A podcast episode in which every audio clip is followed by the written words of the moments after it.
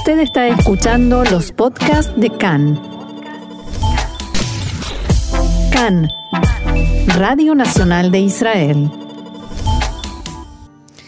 El que cantaba era Nathan Goshen en Arde Malazot. No hay mucho que hacer. Una canción escrita y compuesta desde la cuarentena en el encierro, muy actual eh, muy vigente, como también el tema que vamos a tratar hoy en nuestra columna de tecnología con el experto en la materia, Mariano Mann. Hola Mariano, ¿cómo estás? ¿Qué tal? Bien, muy bien. Y aquí, por supuesto, informando sobre coronavirus y todo lo que tiene que ver y todo lo que hace a este tema que involucra al mundo entero. Estamos en la misma todos, quien más, quien menos, en, mejor o, peor situación, y todos esperando la vacuna, algún remedio, algún paliativo, algo que nos ayude y nos dé un poco de esperanza, y creo que eso, con eso tiene que ver lo que nos traes hoy, ¿no?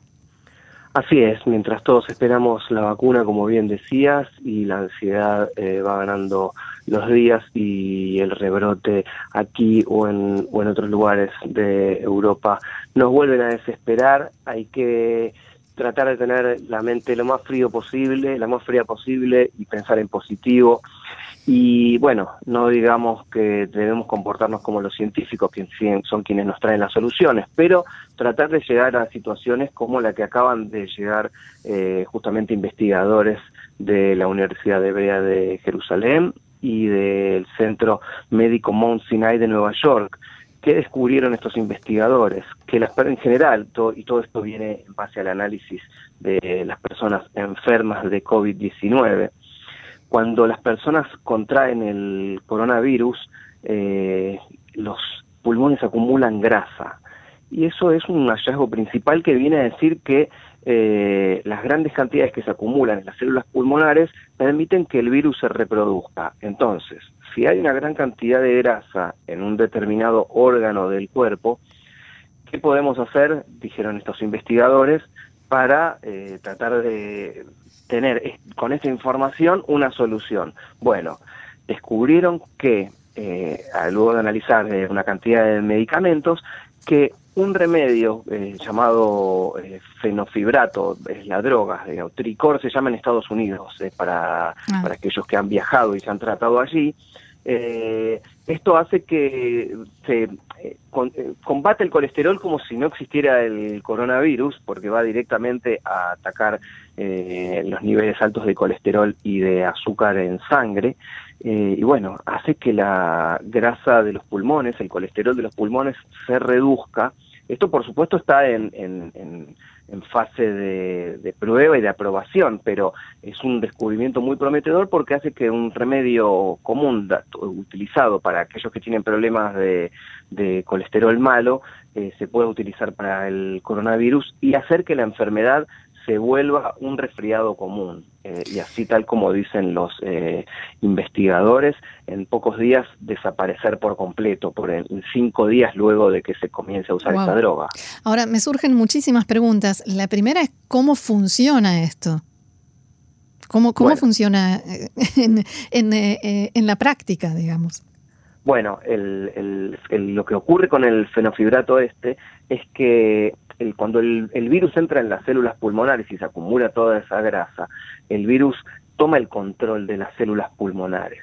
¿Qué quiere decir esto? Que es justamente por eso las personas con más eh, debilidad del aparato respiratorio terminan siendo eh, ingresados a un respirador y muchos de ellos no sobreviven, como vemos las estadísticas en todos los lugares. Bueno, en este caso, esta droga, el fenofibrato, eh, rompe el control de los virus sobre las células pulmonares y en pocos días el virus desaparece por completo de los pulmones, que es hasta el momento los órganos más comprometidos en los seres humanos eh, que contraen el COVID-19. Es decir, que es una herramienta que va directamente al frente de batalla, que son los pulmones, y combate al virus hasta expulsarlo. Por eso es que vuelve a ah. una congestión pulmonar, un resfrío común, eh, depende cada cada cuerpo y cada patología, pero básicamente lo que hace es combatir la grasa acumulada eh, y, atacarla desde ahí y poder revertir la situación.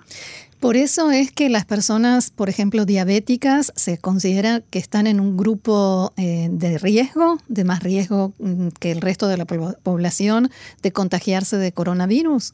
Así es, y esta nueva comprensión del coronavirus eh, puede ayudar a explicar por qué a menudo los pacientes con niveles altos de azúcar en la sangre, como vos decías, y colesterol tienen ese riesgo tan particular alto de desarrollar la enfermedad.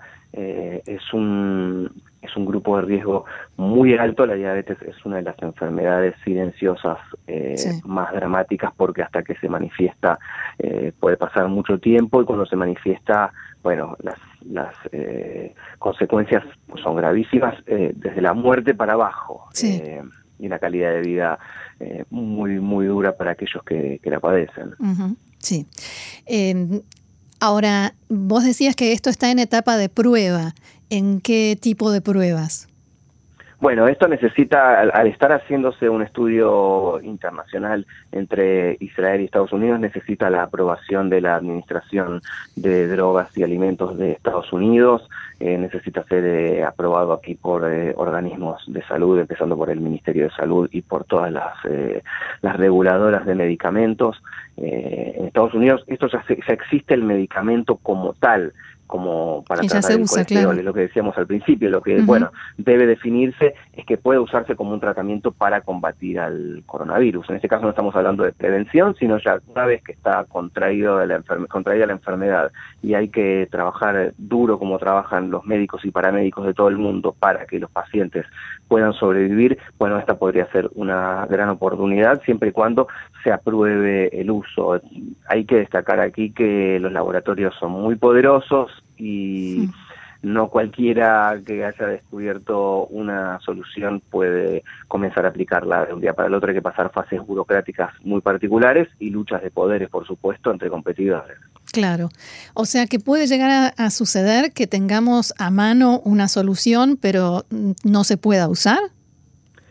En principio, eh, la única solución que podríamos eh, tener a mano al, momento son este tipo de, descubrimientos, como esto que está aquí planteado. Eh, luego ya no depende de nosotros, ciudadanos comunes, mortales de hmm. coronavirus o cualquier otro mal, eh, definir si lo podemos usar o no, porque esto es bajo receta. Nosotros podemos ir, si digamos, en, el caso de que hay alguno de nuestra familia que está internado y suministrarle un remedio eh, de contrabando, no sería lo más profesional y, estaríamos jugando con la vida, con la vida de alguien, de las cosas. Pero eh, sí, sí, no, no sería la primera vez que la especulación es, la que gana.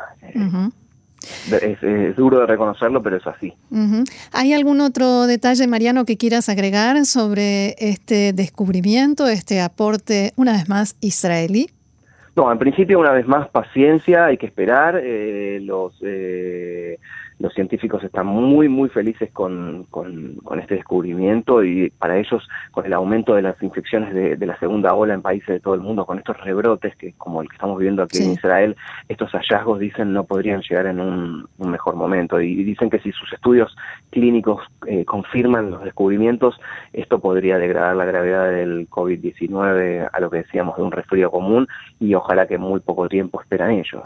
Es decir que, bueno, eh, hay algo ahí realmente eh, que se está gestando en favor del tratamiento para una vez que la gente está infectada y bueno, veremos una vez más cómo se porta la burocracia mm. y, el sector privado. Bueno, como decía yo al principio, una esperanza por lo menos.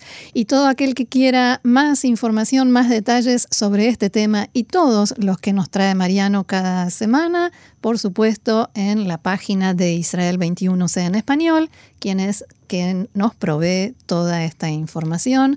Mariano, muchas gracias una vez más y será hasta la semana próxima. Un placer, hasta la próxima. Shalom. Shalom.